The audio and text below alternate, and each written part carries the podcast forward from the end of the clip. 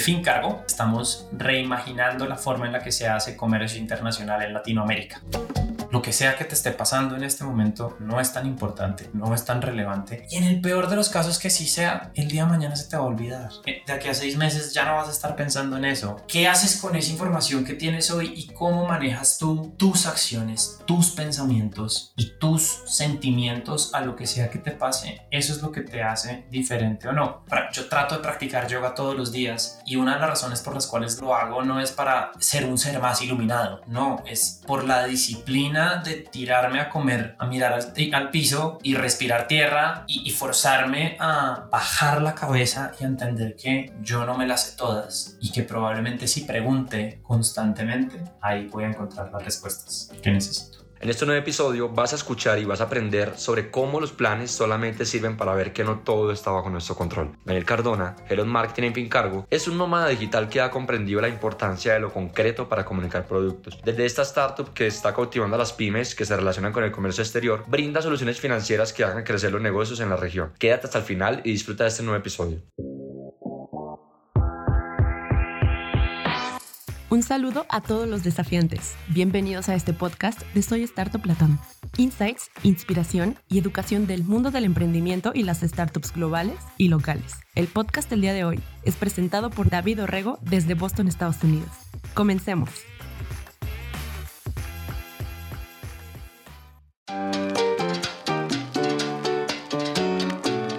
Empieza un nuevo episodio y estoy muy emocionado de poder compartir con todos ustedes tanto conocimiento, tanta inspiración para el ecosistema emprendedor. El día de hoy nos acompaña Daniel Cardona. Eres un colombiano que junto con la comunicación, el liderazgo y la tecnología ha decidido desafiar el ecosistema emprendedor. Qué gusto poder tenerte aquí hoy, Daniel. De verdad que es un honor para mí. Gracias por aceptar este espacio y por aceptar la invitación a compartir tanta inspiración y conocimiento con nosotros hoy. Gracias a ti, David, y a todo el equipo de Soy Startup por la invitación. Es bastante interesante el formato que tienen y ojalá saquemos ínfulas de, de, conocimiento para que todo el mundo pueda sacar lo mejor de esta conversación. Daniel, antes de que arranquemos, me gustaría comenzar recordándote que tú y yo hemos tenido la posibilidad de trabajar en anteriores proyectos, nos conocemos de antes y ambos sabemos las habilidades y las cualidades, pero me he encontrado con algo muy curioso y es que tus cercanos o las personas que te rodean comentan mucho de la alta capacidad que usted tiene para colaborar e involucrarse muy apasionadamente hasta el final de cualquier idea o cualquier proyecto. Y yo quiero que arranquemos a hablar un poco de esto porque tú pues eres licenciado en la Universidad del Rosario en Administración de Negocios Internacionales,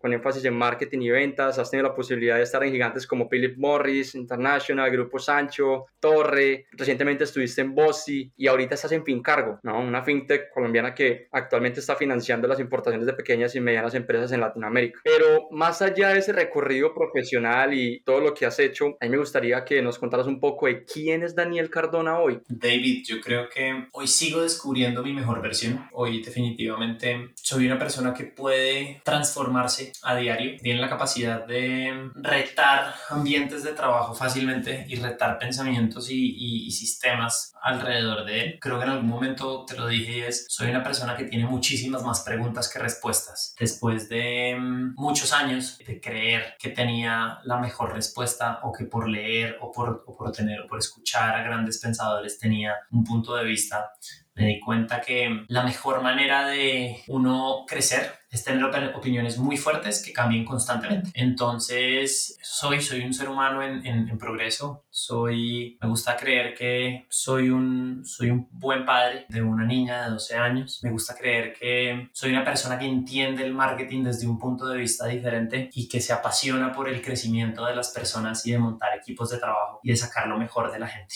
Tocaste algo muy importante y es encontraste y sigues encontrando la respuesta. Cuando hablamos de respuesta, me gustaría que nos contaras un poco de cómo descubriste y si no lo has descubierto, cómo lo sigues haciendo hoy en día, la respuesta a lo que realmente te apasiona y si no lo has encontrado es cómo estás en esa búsqueda, es decir, qué estás haciendo a diario para encontrar realmente lo que te apasiona.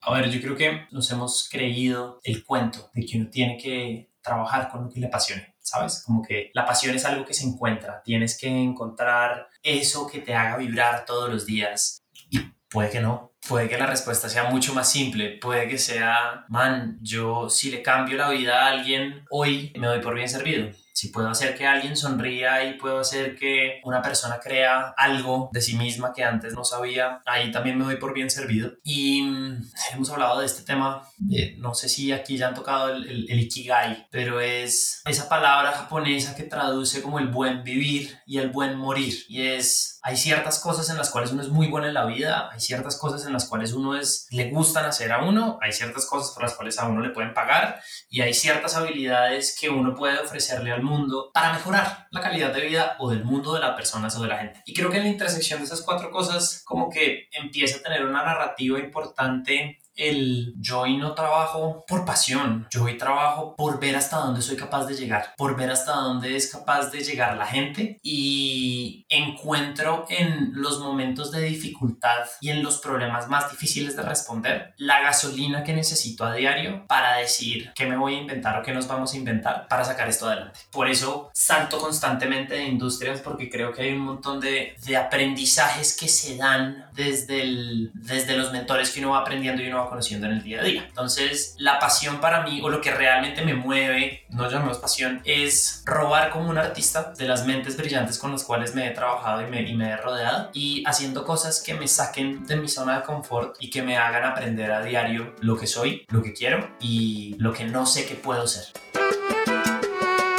Realmente eres un ser apasionado por lo que haces, Dani, y me causa mucha curiosidad porque la pasión te ha llevado inclusive a lugares en donde uno nunca se imaginaría que pudieras estar, ¿no? A veces cuando hablamos, me respondes o conversamos, estás desde un lugar, otras veces estás desde otro, eres todo un nómada digital y, y me causa algo de intriga saber qué estaba haciendo Daniel Cardona en un seminario viviendo ocho meses mientras estaba montando un laboratorio de innovación social en la Comuna 13 Medellín. Me causa mucha curiosidad porque yo digo, bueno, ok, está en un seminario de curas vicentinos, está montando un laboratorio de innovación social, pero primero, ¿por qué en la Comuna 13? Segundo, ¿qué te apasionó o qué encontraste allí que te movió la aguja por dentro y dijiste, voy a hacer un laboratorio de innovación social? ¿Y por qué un seminario? Llamámoslo serendipia. Mi padre iba a ser cura hace unos buenos, papá tiene 70, hace unos casi 50 años, hizo todo el trabajo con los, dos vicentinos para hacer curas y tiene una relación muy estrecha con los padres vicentinos en Colombia. La Comuna 13, porque después de, yo tuve un, un breakpoint en mi vida o un punto de quiebre para dejar el Spanglish a un lado, donde después de trabajar muchos años y de crecer muy rápido en la, en la carrera corporativa, yo me di cuenta que yo tal vez no quería seguir en esa búsqueda constante de crecimiento, sino que quería aportarle un poquito a la gente. Y terminé trabajando para una organización que hace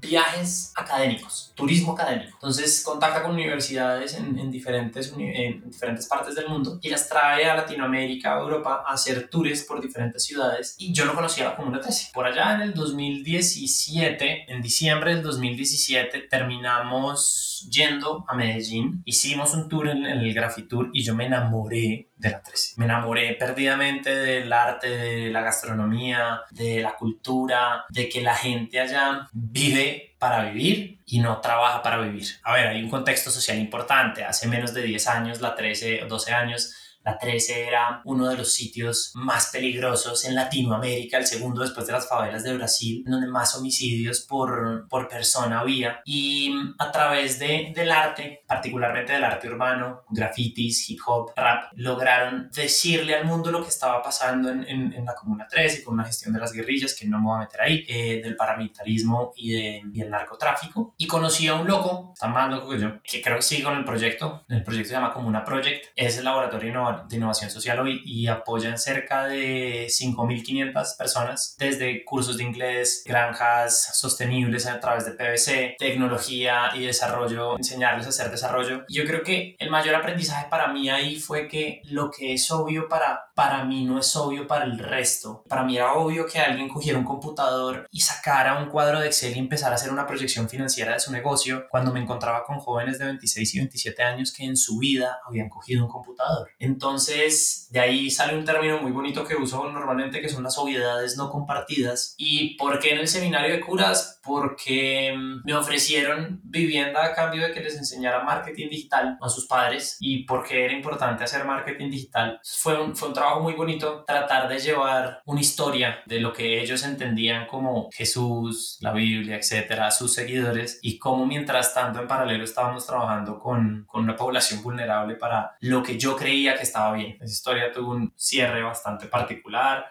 fracasé horriblemente, aprendí un montón de cosas, me quebré, endeudado pues hasta el, hasta el casnate, pero mm, yo creo que ha sido de, las mejores, de los mejores momentos que me, han, que me han dado una razón para vivir. Mencionaste la palabra serendipia, es una palabra chévere porque a mí me ha enseñado muchas cosas y sé que los dos tuvimos la posibilidad de vivir esa experiencia trabajando juntos, de encontrar mucho con la serendipia y que de hecho yo personalmente tuve un mentor que hoy en día es Arrieta, director de Torre Coach, pero que en ese momento, en ese entonces cuando trabajamos muy de la mano, tú y yo encontramos muchas formas de serendipia y, y, recuerdo mucho que él nos decía optimiza para el serendipity, optimiza para el serendipity. Y en ese momento yo siento que no lo entendíamos tan bien, pero siento que cobraba sentido y cobraba vida inclusive mucho, mucho más adelante. Yo quiero que, que me cuentes un poquito desde la serendipia, qué fue lo más valioso que, que lograste aprender, qué fue lo que más te marcó y cómo interiorizaste esa famosa frase que todo el tiempo nos estaban repitiendo cuando estábamos trabajando juntos de optimizar para el serendipity. Los planes solamente te sirven para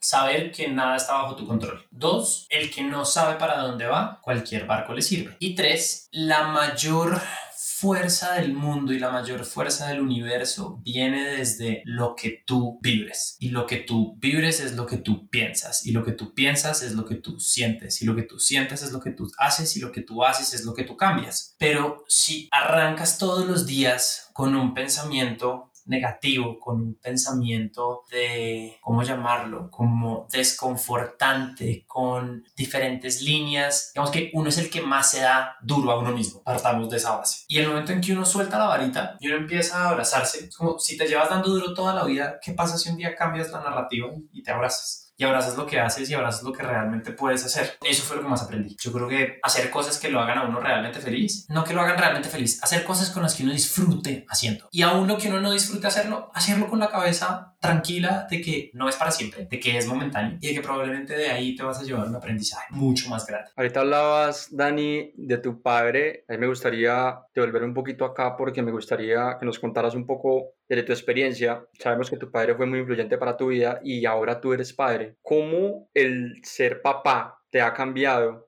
toda la vida con, con, el universo del alto rendimiento en las startups, en el mundo del emprendimiento y el, y el, mundo de la tecnología. ¿Cómo ha influido el ser padre en el mundo de las startups? Yo, cuando me entero que soy papá, paso los siguientes seis meses en cerca de, en algún momento hice la cuenta, de 10 a 12 audiencias para terminar de gestionar la patria potestad de mi hija, para terminar de gestionar la cuota de alimentación, diferentes juzgados de familia, me enfrenté a dos demandas, fue un, fue un, momento bastante oscuro, bastante oscuro, pero al final todo se arregla, ¿sabes? Como que por más que uno no tenga ni idea uno qué está haciendo, la vida se encarga de mostrarle a uno mismo que todo está bien y que lo peor que puede pasar ya pasó y si no ha pasado, ¿para qué te preocupas? Entonces me llevo digamos que eso, eso pasó a mis 22 años. Años después cuando empecé a trabajar en, en un mundo tan cambiante y tan incierto, como que yo ya había vivido muchas cosas en el pasado, particularmente con esa experiencia de no tengo ni idea de dónde estoy parado, no tengo ni idea que estás en un juzgado de familia, no tengo ni idea por qué intentarlo o no intentarlo, pero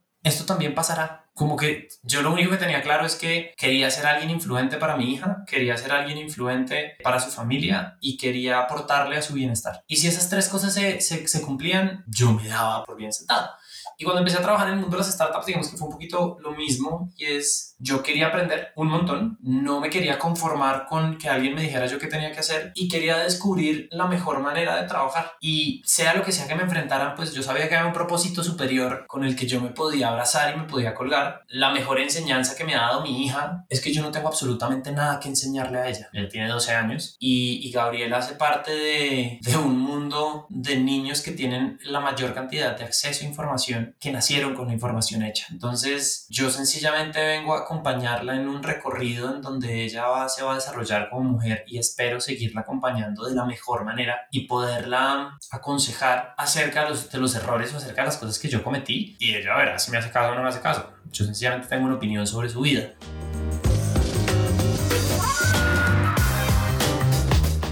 Yo recuerdo que una vez me ayudaste a interiorizar y de hecho me acompañaste, podríamos llegar a decir que tú eres un papá para muchas personas en este ecosistema, porque tú has acompañado a muchas personas que hoy han mejorado sus habilidades gracias a lo que tú les has transmitido. Tú me llegaste a transmitir un conocimiento muy importante y fue el primortem y el postmortem. En el mundo de las startups es lo más valioso y lo más divertido que a mí me ha cambiado la forma en la que trabajo hoy las cosas y que quiero que nos cuentes un poquito cómo tú lo traduces a tu vida, cómo tú lo transfieres ese conocimiento de primortem y postmortem las demás personas? Yo no creo tener todas las respuestas, pero sí soy muy bueno buscándolas o sabiendo o, preguntando quién tiene la respuesta a algo. Y me acuerdo mucho que él había escuchado el primortem antes porque había leído un blog de, de, de Bonnie si no estoy mal, y hablaban acerca de la importancia de, de hacer pequeñas sesiones de que puede llegar a salir mal. Y me acuerdo mucho que un día sentados pensando en una de las, de las ideas no, no le damos ideas locas, de esas ideas preconcebidas que uno cree que uno no puede ser capaz de hacer y que en su momento nos tocó hacer un montón de cosas raras y un montón de, de, metas imposibles. También es bonito como sentarse y mirar para atrás a ver qué, qué había pasado. Creo que es la mejor manera de, de, evaluar y de medir riesgos, ¿sabes? Como que no, es, no creo que uno no pueda tenerlo sobre la mesa todo claro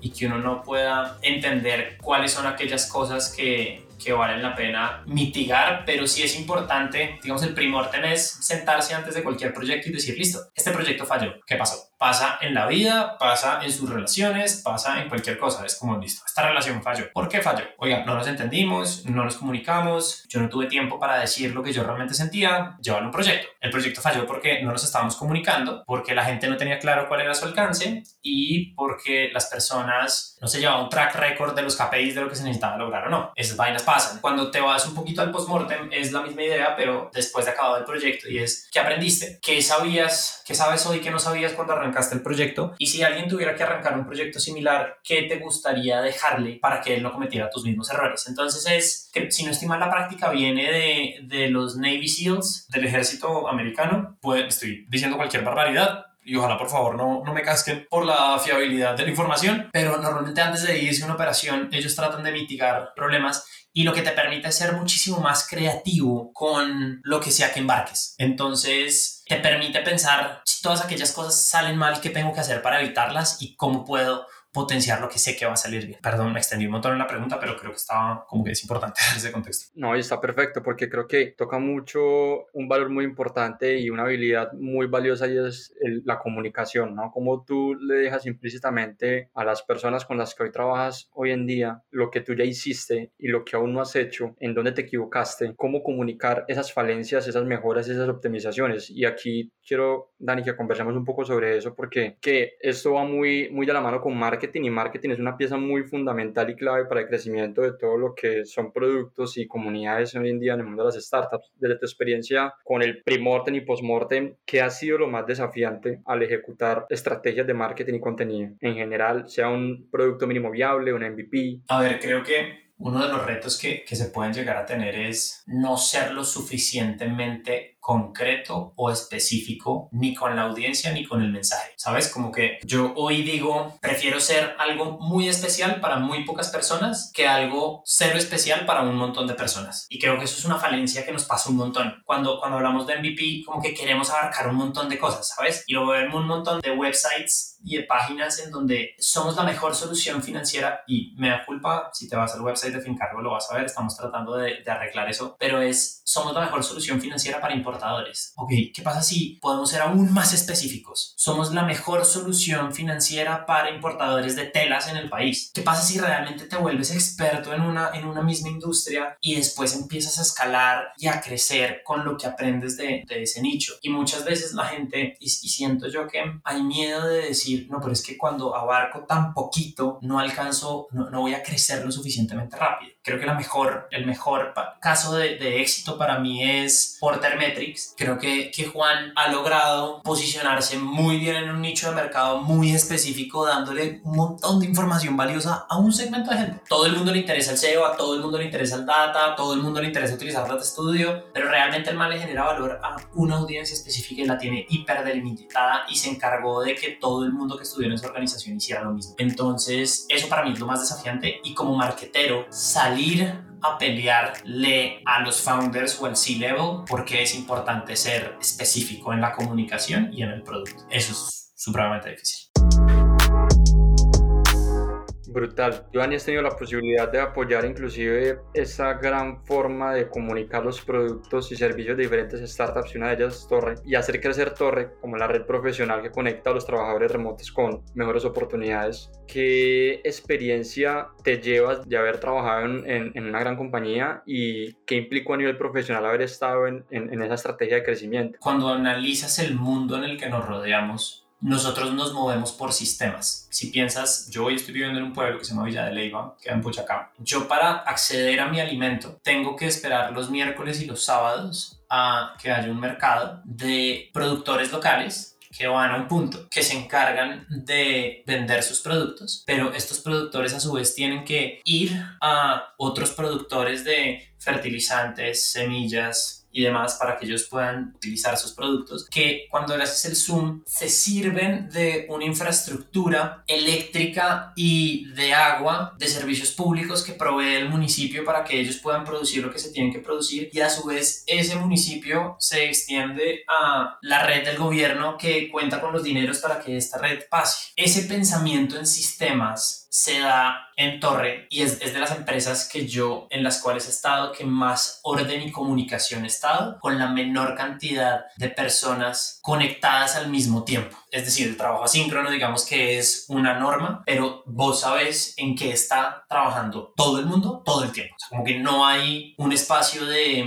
de discernimiento también por, por la manera, creo que esto es algo que Alex tiene muy interesante de su manera de pensar en sistemas ese aprendizaje me lo llevo. Es muy difícil hacer que otras organizaciones cambien porque eso es netamente cultural. Eso me llevo de allá y que aprendí de un proceso de, crecimiento exponencial, pues no tenés ni puta idea qué está pasando. Pues no tenés ni idea qué está pasando. Tenés ni idea si lo que estás haciendo está bien o está mal, pero lo único que vos tenés en la cabeza es que para adelante es para allá. Y te ponen barreras de tiempo, de espacio, de plata, de lo que sea, y logras sacar la cabeza al otro lado. Y después de que terminas la acción y miras para atrás, decís, mierda, lo hicimos. Y no terminas de, dar, de terminar de voltearte cuando hay otro reto 10 veces más grande. Y es como, ok, aquí vamos otra vez. Entonces, es eso, ¿sabes? Como ser muy consciente del, de que el mayor limitante de las personas normalmente está entre oreja y oreja. Me hizo la analogía en la cabeza de como si uno estuviera surfeando olas, ¿no? Cada que uno pasa una ola pequeña, viene una más grande y si te caes, vuelves y lo intentas, y viene otra más grande y si te caes, vuelves y lo intentas, pero todo el tiempo estás nadando, todo el tiempo estás tratando de navegar y surfear esas grandes olas que se vienen a la cabeza. Chévere, chévere, gracias por, por ayudarme a compartir esta analogía con todos los desafiantes y de hecho les los invito también a que aprovechen el podcast que tenemos con Alex Torrenegra, que también lo tenemos en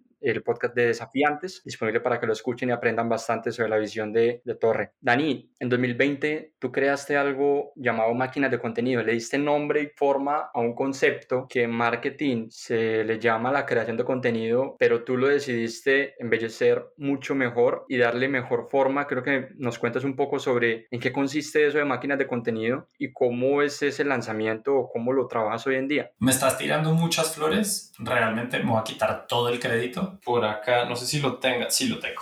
Este libro, y los que me conocen saben que esto siempre va a pasar, normalmente tengo un libro siempre atado, se llama Roba como un artista de Austin Kleon. Las 10 reglas para robar como un artista es 1. Roba como un artista. 2. No esperes saber quién eres para poner las cosas en marcha. 3. Escribe el libro que quieres leer. Usa tus manos, los proyectos extra y los hobbies son importantes. Haz un buen trabajo y compártelo. La geografía ya no manda. Sea amable, sea aburrido. Es la única forma de trabajar siendo aburrido. Y creatividad también es disminuir o restar. Yo este concepto no me lo inventé, me lo robé de un gran head de marketing, no, head de content que se llama Mike es el Head, of Content and Community de, Drift, o era el Head de, esto de, Drift. Y es básicamente, es utilizar la ley del Pareto en la creación de contenidos. ¿Por qué saco a colación este librito? Porque uno no tiene que sabérselas todas. Yo cuando llegué a, al 2020 a hacer esto, yo tenía ni, ni, la más remota idea de esto, para qué servía, cómo se hacía o si lo intentaba y si iba a servir o no. Y me dieron la oportunidad, me creyeron primero el cuento y me dieron la oportunidad de hacerlo. Es cuál es el 20% de las acciones que me van a dar el 80% del resultado. Ejemplo, este podcast. Entonces, de una grabación de una hora, vos podés sacar cinco posts para LinkedIn puedes sacar un blog post entero de cinco conversaciones que hayas tenido en el pasado. Puedes editar fragmentos de la conversación y ahí tienes otras cinco videos que puedes publicar en tus redes. Aparte de eso, puedes hacer un newsletter sobre las, los mayores insights que sacaste de, de, estas conversaciones. Y finalmente, eh, el audio lo puedes distribuir en una plataforma, el video lo puedes distribuir en otra y el resto de contenidos, digamos que lo sacas para los diferentes tipos de audiencias que están buscando algo específico. Suena muy fácil. Hacerlo es otra cosa. Me estrellé muchas veces con temas logísticos, con temas de gestión de, de, project management. Hay que tener una cabeza muy ordenada y nuevamente hablo de sistemas para lograr que esto sea realidad. Pero es básicamente eso, es, ser eficiente y efectivo con tu trabajo, específicamente en contenido, y qué es lo que te va a generar el mejor impacto de impulso a futuro para que vos logres las metas que quieres lograr. Que has tenido la posibilidad, Dani, aquí que nos estás contando esto, ya que lo recuerdo, tú has estado en los dos mundos, el mundo corporativo y mundo startup, ¿con qué mundo te quedas y en qué crees que se diferencia el marketing en ambos mundos? Me quedo en el que me quedé. Yo arranqué mi carrera en consumo masivo, Nokia, Red Bull, Philip Morris, su competencia que es British American Tobacco, y después salté a, a publicidad y después salté al mundo de startups. Mm, definitivamente me quedo en startup, definitivamente. Por mi personalidad, porque a mí me gusta andar en shorts, me gusta trabajar en camiseta, me gusta, me gusta ser quien soy, no me gusta ser políticamente correcto, me gusta retar los sistemas, me gusta retar las cosas que se están haciendo y me gusta meterme en muchas cosas. Cuando vos tenés un trabajo corporativo, te ciñen a esto es lo que vos tenés que hacer y esto es tu trabajo y no te premian porque hagas más cosas, te premian porque hagas tu trabajo bien hecho. En el mundo startup, y esto es contraproducente, yo me puedo meter en un montón de cosas y me puedo desgastar y me puedo quemar haciendo un montón de cosas, pero si ya yo no hago las cosas que tengo que hacer, pues digamos que el resto no va a pasar. Pero la gran diferencia es que lo que aprendes acá en seis meses en, en un mundo corpo lo aprendes en un año, año y medio, tienes, es un comfort zone mucho más grande, la paga es mucho más alta y los retos al final, no voy a decir que son más grandes o no, pero es que acá tenés el burn rate es como ese diablito rojo que vos tenés acá y que te dice todos los días cada peso que estás invirtiendo, cuánto retorno va a tener y cómo vas a estar seguro de que esa es la mejor apuesta que vas a tener en la, organización. No estoy diciendo que en el otro sea un despilfarro de plata y tas, tas, tas, muchas veces lo es, pero son apuestas como más safe, como que tienes que jugar un montón de sombreros y roles, tienes que consultar la legal, le tienes que consultar a gestión corporativa, le tienes que consultar a un montón de departamentos para hacer algo. En startup es tienes una tarjeta de crédito, tienes gente con quien hacerlo, ejecuta. Y si no ejecutas, estás quemado. Y si no si estás quemado, pana, despedite. Y aquí lo que importa es lo que hagas, no lo que dices que haces. Brutal, brutal. Entonces, tú has trabajado en bastantes startups, ¿no? Has ayudado a muchos equipos a comunicar bien en los diferentes canales la verdadera esencia del producto. Pero, ¿y la cultura que nos tienes para compartir? ¿Cómo, cómo comunicar las diferentes formas y esencias de la cultura de una empresa en una startup que se mueve tan rápido y que crece todo el tiempo? Hay muchas conversaciones de cultura. Creo que la cultura es, tengo un gran mentor ahorita que dice que la cultura es si te metieras, si fueras las paredes de una empresa y tuvieran y esas paredes tuvieran oídos, es lo que la gente dice y hace continuamente sin que tú estés ahí. La cultura es cómo se habla la gente. Creo que arranca siempre desde los fundadores y el reto más grande empieza a ser cómo se transmite la cultura de founders al equipo de líderes y luego del equipo de líderes a las personas que se contratan. Creo que los retos más grandes es entender que cada nuevo integrante te va a cambiar la cultura, lo quieras o no lo quieras. Y por eso no hay que tener un culture fit, hay que tener un values fit. Creo que los valores de la organización son una cosa y los valores van colgados como a la cultura y los valores es cómo haces las acciones en el día a día, cuando estás enfrentado, enfrentándote a un problema, ¿sacas los valores a acotación para solucionarlo o no? ¿Cómo transmitirlo? Hay un ejercicio de, de cultura y de valores súper bonito, pero es Así como uno hace reuniones semanales y quincenales para conseguir objetivos, ¿cómo te aseguras que los objetivos de cultura se están cumpliendo? Tuve la oportunidad de hablar con el, con el head de growth de Neo Energy y él nos decía que en su, en su tablero de, de gestión de proyectos le ponía una carita feliz o una carita triste a cada cada tarea. Cada tarea que le asignaba al equipo, al final de la semana tenía cuántas caritas felices o tristes tenías y entendías si las personas realmente disfrutaban lo que estaban haciendo o no. Eso también es cultural. Que le permitas tener la transparencia a la gente de decir esto no me parece, no estoy bien con esto y no quiero hacerlo, eh, es un reto. Pero mm, al final creo que son esos hitos y mitos que se tiene que sentar el, llámalo de people, el chief of staff, el CEO,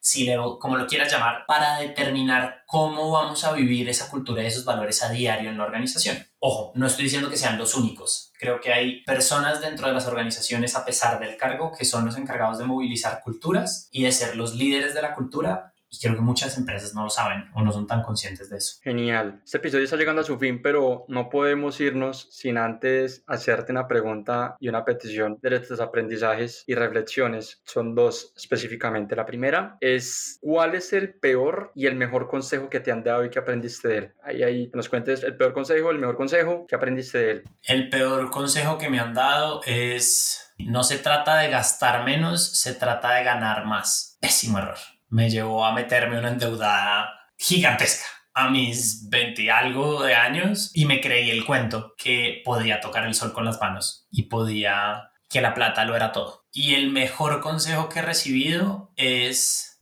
no se aprende nada hablando. Y me lo dijo un, un líder, ni siquiera un líder, alguien que me reportaba. Y me dijo, tú me estás contratando para que yo te diga que sí y tu rol tiene que ser decirle que no a las peticiones de los demás. Y yo, ¿qué? Después llegamos a la conclusión que tenía que callarme más y tenía que dejar a las personas pensar más para que ejecutaran y es algo que me ha permitido ser, creo yo, un mejor líder en, en muchos aspectos de mi vida. Está espectacular, Dani. Y la segunda es del estoicismo. Sé que es algo que tú practicas en muchas ocasiones de tu vida, que lo aplicas en tu trabajo, ¿Cómo nos recomiendas abordar o implementarlo? ¿O por qué crees que sería importante dar la posibilidad o la oportunidad al estoicismo y qué podemos aprender de él?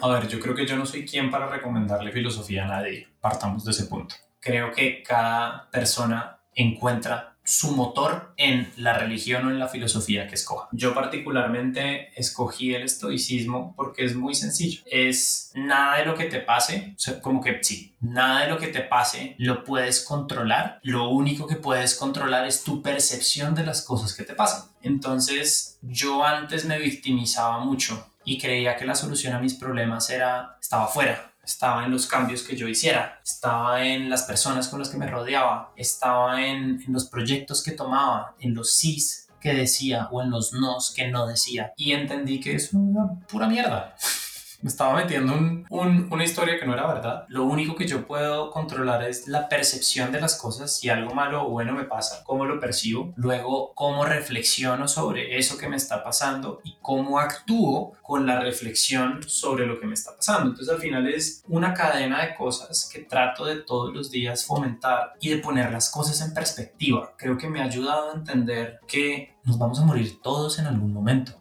ya está, lo que sea que te esté pasando en este momento no es tan importante, no es tan relevante. Y en el peor de los casos que sí sea, el día de mañana se te va a olvidar. Eh, de aquí a seis meses ya no vas a estar pensando en eso. ¿Qué haces con esa información que tienes hoy y cómo manejas tú tus acciones, tus pensamientos y tus sentimientos a lo que sea que te pase? Eso es lo que te hace diferente o no.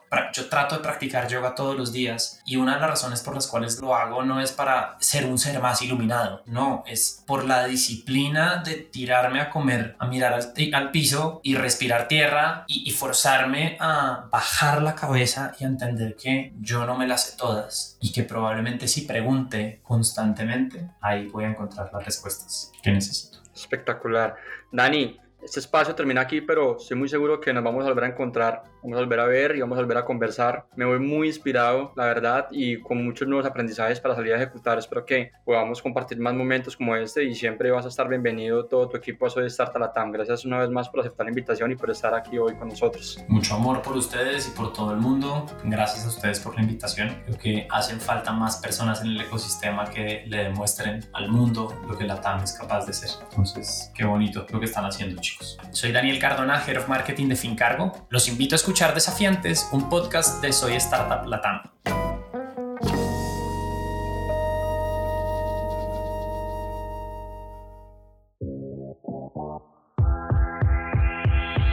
Gracias por escuchar nuestro podcast. Recuerden que fue traído y hecho con amor por Soy Startup Latam. Nuestra misión es impactar la vida de un millón de emprendedores en Latinoamérica. Reacciona, comenta, comparte y síguenos en LinkedIn, Instagram y YouTube.